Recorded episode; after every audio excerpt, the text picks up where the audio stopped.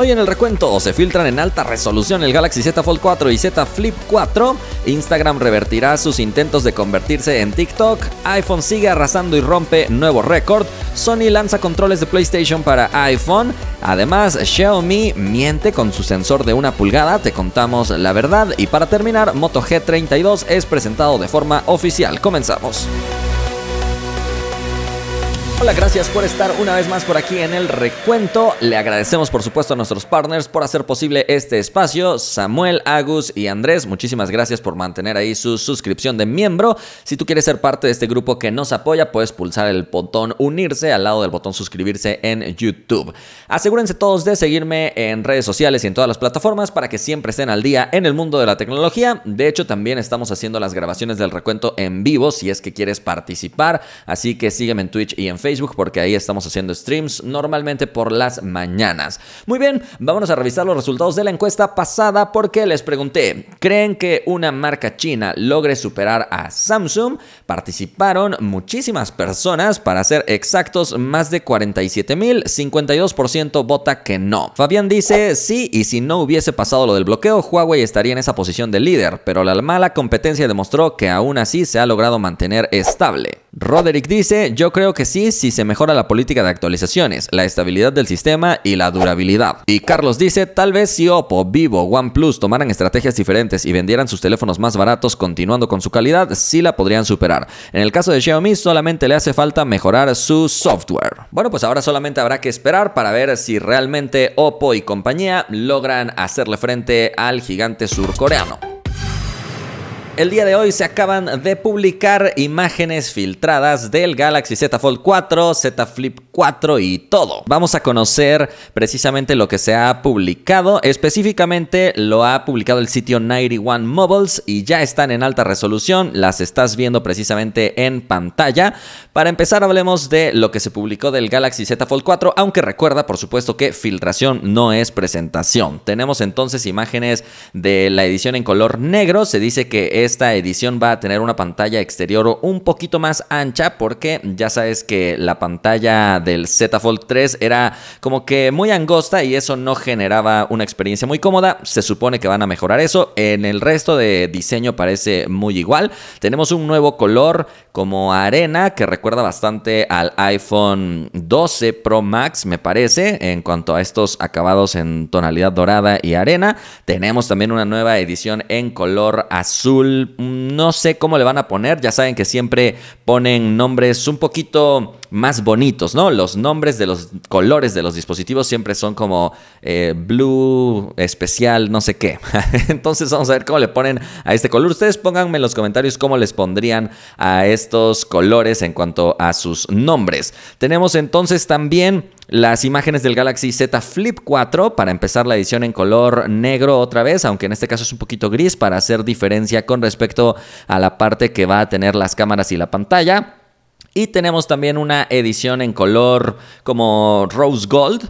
Tenemos, además de esta edición, una edición en color azul. Esta me gustó muchísimo, se ve muy agradable y muy bonita. Habrá que verlo en la vida real, pero se ve muy bonita. Y finalmente el color morado, que yo sé, probablemente te recuerda a BTS y es que Samsung ya confirmó que sí va a existir una colaboración con BTS en este Unpacked, así que al parecer van a estrenar un nuevo video para los fans de BTS, pues ahí está disponible esto próximamente eh, en colaboración con Samsung. Así que recuerden que filtración no es presentación, pero díganme cuál de los colores que están aquí presentes les gustó más.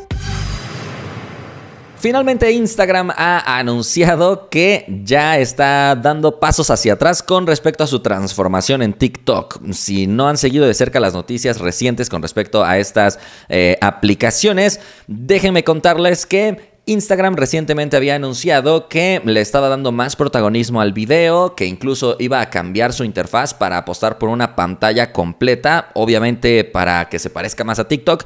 Y además, recientemente, si lo has notado, hay mucho contenido recomendado en el feed principal. De hecho, a veces se siente que ves más contenido de personas que ni conoces que de las personas que sí conoces. Así que esto ha provocado bastantes quejas entre los usuarios y parece que finalmente Instagram está entendiendo las cosas. Según un reporte que llega directamente desde The Verge, que es un medio bastante popular, Instagram estará tomando pasos hacia atrás con respecto a estas decisiones. De hecho, también Mark Zuckerberg ha anunciado recientemente que iba a aumentar el, el contenido perdón, recomendado con respecto a lo que veíamos antes. Se supone que antes veíamos un 15% de contenido recomendado, ahora veríamos 30% de contenido recomendado para finales de próximos años, pero parece que esto está llevando a la gente a muchas quejas y finalmente nos están escuchando y van a hacer que Instagram vuelva a ser Instagram según lo que se está manejando, ¿no? Eh, entonces, ¿ustedes qué opinan? ¿Les gusta que Instagram está apostando tanto por video? Dicen que van a dejar de recomendar tanto contenido de personas que no sigues. Uno entra a Instagram normalmente para ver contenido de cosas que te interesan o de personas que tú has decidido seguir. Pero si te empieza a recomendar tanto contenido de otros usuarios, es cuando empiezan a surgir varias críticas y varios descontentos con esto que está ofreciendo Instagram. Así que déjenme saber también si les gusta el nuevo Instagram, que se copia eh, de TikTok o prefieren el Instagram tradicional, que ya ni siquiera es Instagram tradicional porque si nos vamos a lo más old, Instagram debería ser solo para fotos y ya, pero después le agregaron historias copiándose de Snapchat y ahora agregaron Reels copiándose de TikTok, pero también quieren agregar todas estas recomendaciones. Eh, está raro porque uno cuando entra a Instagram espera ver cosas de personas que conoces o que sigues y cuando entras a TikTok sí estás esperando encontrarte con cualquier otro contenido. Entonces son apuestas diferentes, pero Instagram quiere parecerse mucho a TikTok últimamente, así que déjame saber tu opinión. Vámonos a otra noticia. Hablemos ahora del iPhone que es tan polémico siempre. Ahora resulta que está rompiendo un nuevo récord, aunque no es la gran cosa y es por poquito, pero a fin de cuentas está rompiendo un nuevo récord. Como cada semestre o cada cuarto, mejor dicho, las compañías publican sus resultados financieros para que los inversionistas y otras personas sepan cómo les está yendo. Así que Apple ha reportado un crecimiento precisamente de poquito porcentaje pero al fin de cuentas crecimiento y en una empresa que vende tantos millones, aunque sea poquito de crecimiento, es algo muy bienvenido seguramente. Así que déjame contarte específicamente los números que se están reportando en el crecimiento porque es 2% específicamente lo que Apple creció. De hecho, aquí vamos a poder ver algunas gráficas que muestran precisamente lo que te estamos diciendo. Y es que en este caso considera que siempre en el tercer cuarto Apple eh, no suele vender tanto. Fíjate, donde están las letras Q3 son precisamente la representación del tercer cuarto. El tercer cuarto del 2018 estaba un poquito bajo. El tercer cuarto del 2019 también un poquito bajo. Tercer cuarto del 2020 un poquito bajo. Y como te das cuenta, con respecto al 2021 eh, se notó un pequeñito crecimiento eh, lograron vender 81.4 mil millones de dólares y en este tercer cuarto del 2022 lograron vender 83 mil millones de dólares. Esto obviamente en total, incluyendo Mac, incluyendo iPad, incluyendo Apple Watch, incluyendo suscripciones, incluyendo iPhone. ¿Y por qué decimos que el iPhone fue el responsable de que Apple rompiera este récord? Bueno, porque es el único producto que reportó crecimiento precisamente. Eh, para ser exactos, la Mac, por ejemplo, eh, tuvo un decreso, ¿cómo se dice? Un decrecimiento, ¿no? De 10%, iPad bajó 2%, los wearables, es decir, Apple Watch y AirPods bajaron 8%, entonces definitivamente que Apple iba a la baja, es algo normal que se está viviendo en el mercado en estos momentos, muchas marcas están vendiendo menos, sin embargo el iPhone logró ver un crecimiento del 3% y con eso precisamente le alcanzó a Apple para crecer 2% eh, con respecto al año pasado. Me están corrigiendo aquí, se dice declive. Muchas gracias Alejo, gracias por tus comentarios. Entonces, ¿Qué opinan ustedes? ¿Creen que Apple va a seguir creciendo o ya está llegando a un tope eh, pues importante? Aquí hay varias gráficas que se nos comparten del eh, cómo va comportándose las ventas con Mac y cómo va comportándose con iPhone y finalmente eh, su crecimiento regional. Vimos que alcanzó picos muy altos en 2021, aunque ya va un poquito a normalizarse todo el comportamiento del mercado. Ya saben que esto de la pandemia eh, provocó muchísimos cambios en los mercados y por eso es que ahora eh, pues se viven este tipo de movimientos. Entonces ya se debería estar normalizando todo, pero Apple sigue y sigue vendiendo y el iPhone le está salvando los resultados financieros. Vámonos a la siguiente noticia. Sony acaba de lanzar unos controles para iPhone. Le ha puesto por nombre Backbone One. Y son controles que se pueden pegar así de sencillo al iPhone para ejecutar precisamente eh, juegos desde la PlayStation. Entonces necesitas tener una PlayStation para que esto funcione. Puede ser la PS4 o la PS5 y evidentemente debes tenerla con una conexión a internet excelente para que funcione de buena manera. Así que es una propuesta interesante por parte de Sony que siempre tiene muy buena calidad en sus productos y obviamente tienes una interfaz especial también para que puedas mover todo lo que puedas tener ahí en tus juegos. Eh, evidentemente que vas a poder jugar desde un lugar remoto del mundo, siempre y cuando tengas tu PlayStation conectada a Internet, pero también han dicho que este gamepad o estos controles que se le puede poner al iPhone eh, pueden funcionar también en juegos que sean compatibles. Es decir, no solamente va a funcionar con el servicio de Sony, sino también puede funcionar en juegos como Call of Duty, juegos como Henshin Impact y juegos en general que sean compatibles con Gamepad. Incluso puede funcionar con eh, la suscripción de Xbox Game Pass. Así que muy buen producto de Sony. Eso sí, estará disponible solo para iPhone en esta etapa inicial, así que desafortunadamente no vamos a tener esta posibilidad de utilizarlo en Android, pero afortunadamente eh, sí se va a distribuir en México. Eso es algo importante. Los países donde inicia su distribución eh, son Estados Unidos, Canadá, México, Australia, Nueva Zelanda, Alemania, Italia, Suiza, Francia, España, eh, Suiza otra vez, me estoy confundiendo de los nombres en inglés, y finalmente en Holanda, Reino Unido y se acabó. El precio es de aproximadamente 100 dólares para quien necesita el precio de referencia, aunque ya lo sabes muy bien los precios aquí definitivamente no son los mismos que los de allá. Así que déjenme saber en sus comentarios si les gusta este accesorio. Eso sí, recuerden, solo compatible con em, Android por el momento. Perdón, con iOS por el momento. Ya me estoy confundiendo. Mis ganas de que esté disponible en Android me traicionaron, pero por ahora solo para iOS. Es curioso que Sony no haga esto compatible con sus Xperia, pero bueno, así son las cosas, ni modos. Vámonos a una noticia adicional. Hablemos ahora de Xiaomi y la polémica que está saliendo con respecto a su cámara de sensor de una pulgada. Y es que Jerry Rig Everything acaba de desamblar o desensamblar este dispositivo para mostrar todas sus piezas. Obviamente el video eh, completo está en YouTube, dura como 8 minutos. Aquí vamos a ver solamente algunas partes que están muy interesantes porque después de desarmar la cámara se dio cuenta de algo que algunos consideran es una mentira grande de Xiaomi. Otros, incluso eh, Zack de este canal, hace la explicación de qué es lo que está pasando. Así que vamos a eh, empezar a ver un poquito de este video porque, eh, eh, bueno, él ya le hizo un test bastante rudo de resistencia, así que también puedes ir a verlo en su canal, pero uno normalmente se imagina que el sensor de una pulgada es el que está al centro, ¿no? Porque es precisamente donde se ve la cámara pues bastante grande.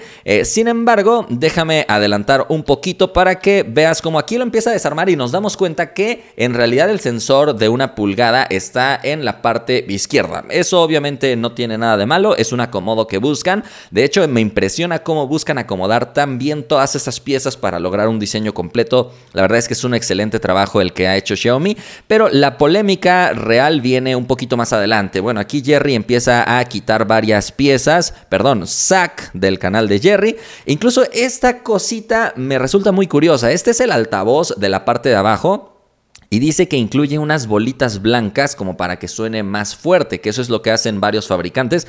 Resulta bastante curioso. Yo la verdad no había visto algo así, pero bueno, ahí sigue desconectando algunas cosas. La batería dice que también se puede desconectar muy fácil, pero aquí es donde empezamos a descubrir algunas cosas curiosas. Ahí está, por ejemplo, la pasta térmica que tiene el procesador. Y aquí está ahora sí el módulo de cámaras, teniendo entonces la ultra wide ah, de 48 megapíxeles al centro tenemos la cámara con el sensor de una pulgada a la izquierda y en la parte de abajo de la cámara de periscopio. Entonces lo que empezó a mostrar es la cámara de periscopio. Fíjate cómo eh, tiene un comportamiento curioso por la estabilización óptica que tiene. Fíjate cómo se mueve ahí.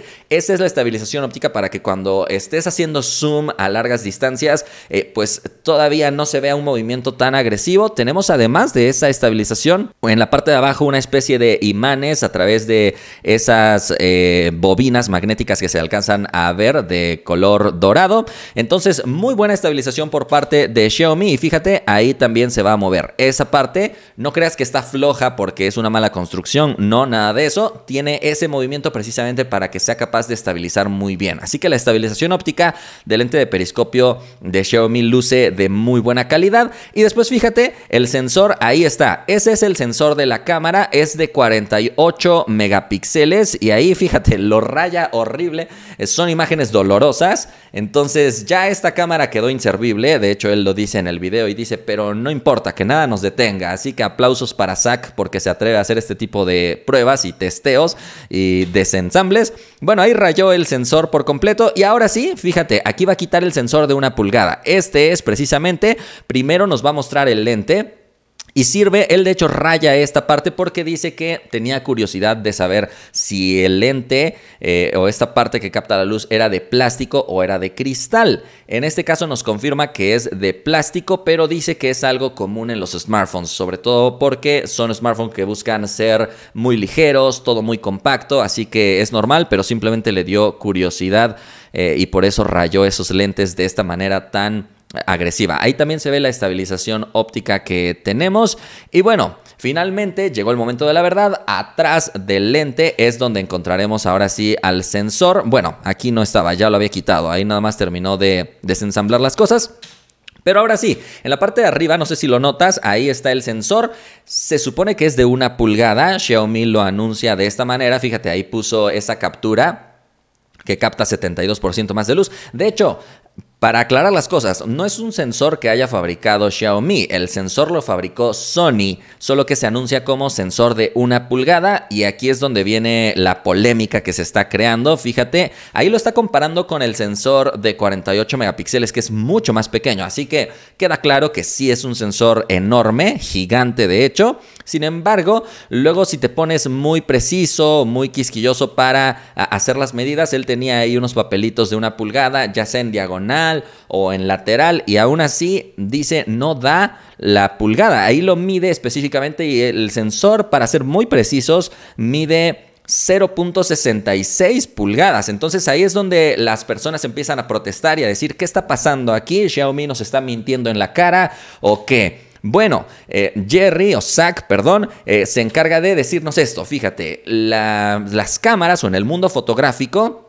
el tamaño del sensor se mide con respecto al círculo que se puede captar de luz. Entonces, ese tipo de círculos se utilizan en cámaras, de hecho ya viejas, digamos, pero se sigue utilizando esa misma manera de medir los sensores. Entonces, fíjate, puede llegar a cubrir todo ese espacio del sensor de una pulgada. Este círculo sí mide una pulgada, como te darás cuenta, exactamente una pulgada, y es lo que puede entrar al sensor. Entonces, es la medición que se usa en el mundo de la fotografía, por eso este sensor se anuncia como un sensor de una pulgada, aunque físicamente el sensor no tenga una pulgada en su diagonal. Es algo muy curioso y una manera de medir las cosas que es bastante extraña, pero eh, a fin de cuentas así son las cosas en la actualidad. Eh, obviamente este dispositivo ya no sirvió si es que te daba curiosidad. Pero bueno, déjame saber tu opinión porque resulta muy extraña esta medición, pero son cosas que pasan de repente. Uno está acostumbrado a cosas viejas que se han mantenido de la misma manera. Creo que Esto podría provocar que algunos fabricantes cambien ya su manera de medir los sensores o algo así, no sé. Tal vez también esto continúe porque es un sensor que hizo Sony, no es un sensor eh, que haya hecho Xiaomi. Así que bueno, esta es la explicación básica de la polémica de Xiaomi. No nos está mintiendo, simplemente la forma de medir el sensor es la forma tradicional.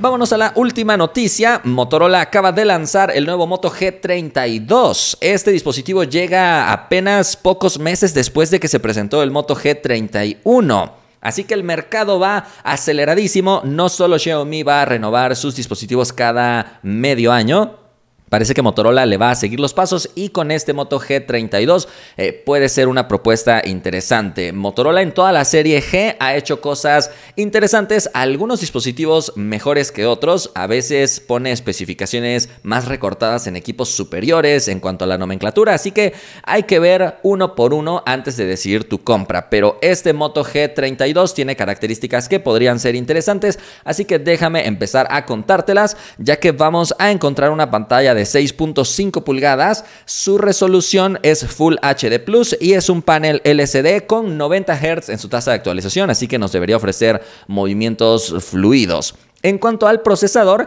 integrará al Snapdragon 680. Este procesador pues es uno que ya hemos probado en varias ocasiones y te voy a decir algo que es muy importante porque la mayoría de dispositivos que integran este procesador funcionan justitos, incluso en juegos van bastante mal algunos. Sin embargo, eh, he probado el Oppo Reno 7 que tiene este mismo procesador y la verdad yo dije, bueno, no va a funcionar muy bien, pero me llevé una buena sorpresa, así que vamos a ver si este dispositivo de Motorola logra esa optimización, porque parece que simplemente optimizando bien las cosas, este procesador sí puede rendir muy bien, incluso en juegos. Así que simplemente te dejo ese comentario porque eh, no hay que despreciar nada más al procesador, así porque sí, esperemos a probarlo y vamos a ver cómo le va.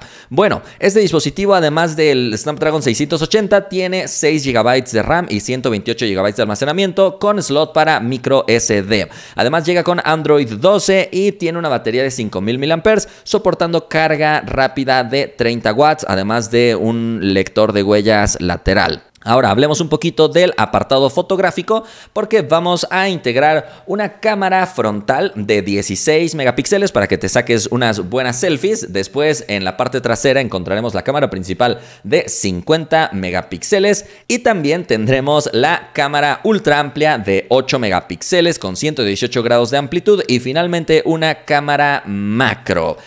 Ya sabes que a mí las cámaras macro no me gustan para nada, pero bueno, es lo que está manejando Motorola en este dispositivo. Obviamente que no va a tener conectividad 5G, únicamente se queda estancado por ahí en 4G, pero sí tiene Bluetooth 5.2, cosa que se agradece bastante. También tiene jack de audífonos y en cuanto a sus dimensiones tiene 8.5 milímetros de grosor y pesa 184 gramos. Además, ya estás viendo que estará disponible en tres colores. Sus nombres son Mineral Grey, Satin Silver y Rose Gold. ¿Qué te han parecido?